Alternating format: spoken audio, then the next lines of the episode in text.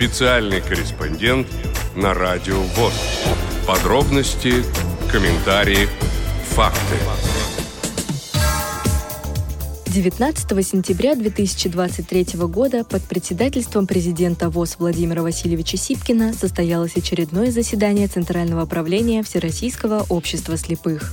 Открывая заседание, президент ВОЗ поздравил с юбилеем председателя Крымской региональной организации ВОЗ Владимира Васильевича Гутовского.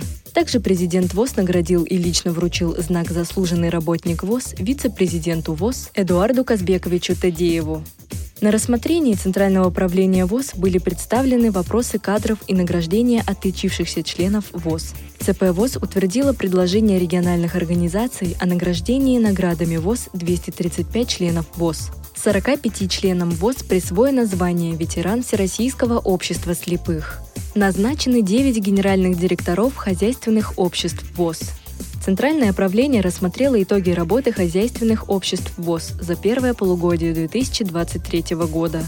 По состоянию на 30 июня 2023 года списочная численность работающих хозяйственных обществах составила 10 126 человек – том числе 5415 работников-инвалидов, из них 3014 по зрению.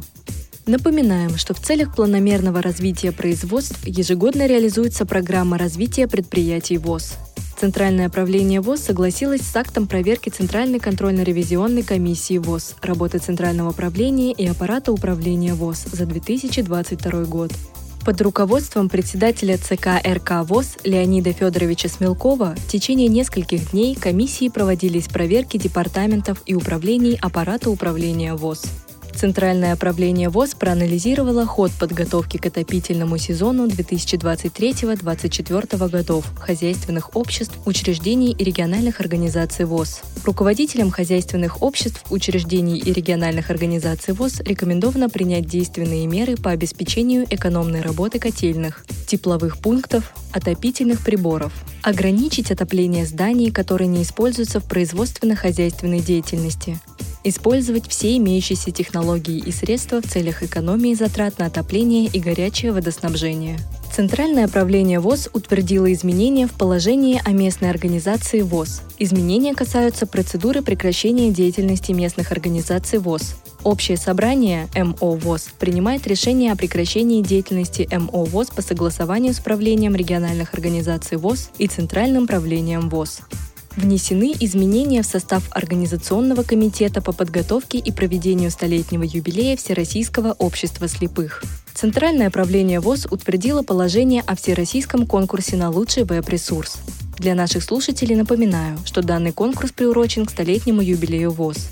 Проводится среди хозяйственных обществ, учреждений, региональных и местных организаций, учрежденных ВОЗ. Основные цели и задачи конкурса – содействие развитию веб-ресурсов, организации ВОЗ и внедрение новых форм взаимодействия с целевой аудиторией.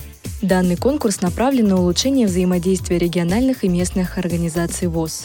Сарачев Николай Александрович, полномочный представитель президента ВОЗ в Центральном федеральном округе, член Центрального управления и председатель Липецкой областной организации ВОЗ, прокомментировал положение конкурса. Мы здесь посмотрели сайты Центрального федерального округа, ну, некоторые сайты и других округов посмотрели. И понимаете, друзья, вот есть, допустим, на сайте страничка, там галерея, выставлены мероприятия э, данной организации без комментариев, безо всего. Где-то в региональных организациях есть тоже галереи, где фотографии выложены, комментарии фотографиям, понятно, что за мероприятие ну, мы обратили внимание на то, что кроме региональных мероприятий, там размещается и работа местных организаций. Мне тогда вопрос, если специалист выкладывает на эту страницу работу местных организаций, какие могут быть трудности у специалиста ту же самую информацию выложить на страничку там, где будет местная организация, конкретно местная организация. А потом хотелось бы поблагодарить действительно разработчиков вот этого положения. Э, Все-таки Теперь у нас есть действительно, как вы, вы сказали, очень хороший отработанный документ. Есть стандарты, подходы к требованиям к сайтам Всероссийского слепых. Мы приходим с вами к единообразию. Наша одна организация, у нас должно быть единообразие. Единообразие, скажем, определенный стандарта, а вот наполняемость, наполняемость, здесь не только фото, я хочу поддержать Александра Андреевича, в том числе и видео было бы неплохо посмотреть. Ну, а потом, э, как мы неоднократно уже говорили, друзья, это наш внутренний документ. Э, то, что мы по закону обязаны информировать и отчитываться э, перед членами организации в информационно-телекоммуникационных сетях интернета, это наша обязанность, это не наше желание.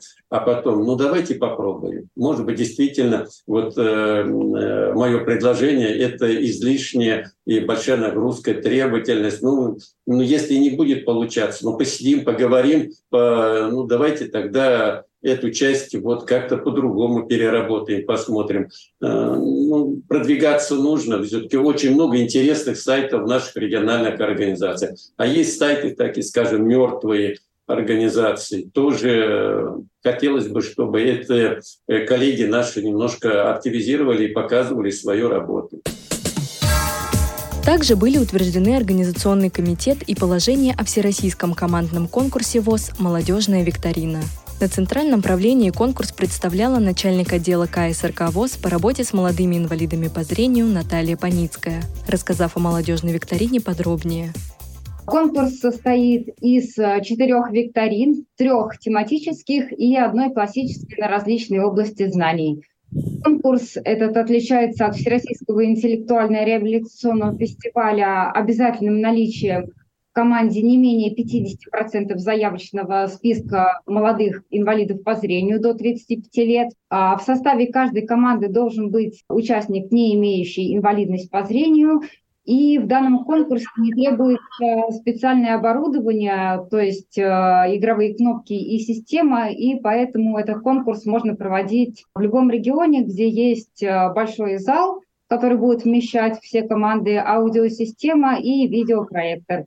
Конкурс э, будет проводиться первый раз в 2024 году, в четвертом квартале в городе Санкт-Петербург на базе РГПУ имени Герцена, так как э, как раз в 2024 году а, Санкт-Петербургская региональная организация празднует свое столетие. А, ну и немножечко про состав оргкомитета. Председатель Коняев Александр Иванович, вице-президент ВОЗ, заместитель председателя Баженов Владимир Петрович, Колосов Алексей Борисович и Соколов Роман Александрович. Члены оргкомитета Кустрикова Мария Глебовна, Казанкин Владимир Валерьевич, Касикова Татьяна Александровна, Малибашева Александра Дмитриевна, Мачалин Андрей Владимирович, Панецкая Наталья Алексеевна и Федотов Антон Викторович. И по бюджету конкурса, бюджет конкурса такой же, как и во Всероссийском интеллектуально-реабилитационном фестивале, и составляет 100 тысяч рублей.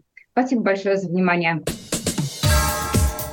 Основными задачами конкурса является внедрение в практику новых современных форм активного отдыха в сочетании с интеллектуальными формами, адаптированными к потребностям незрячих и слабовидящих людей из числа молодежи. Активное вовлечение молодых инвалидов по зрению в деятельность Российского общества слепых посредством их участия в проводимом мероприятии в качестве участников или зрителей.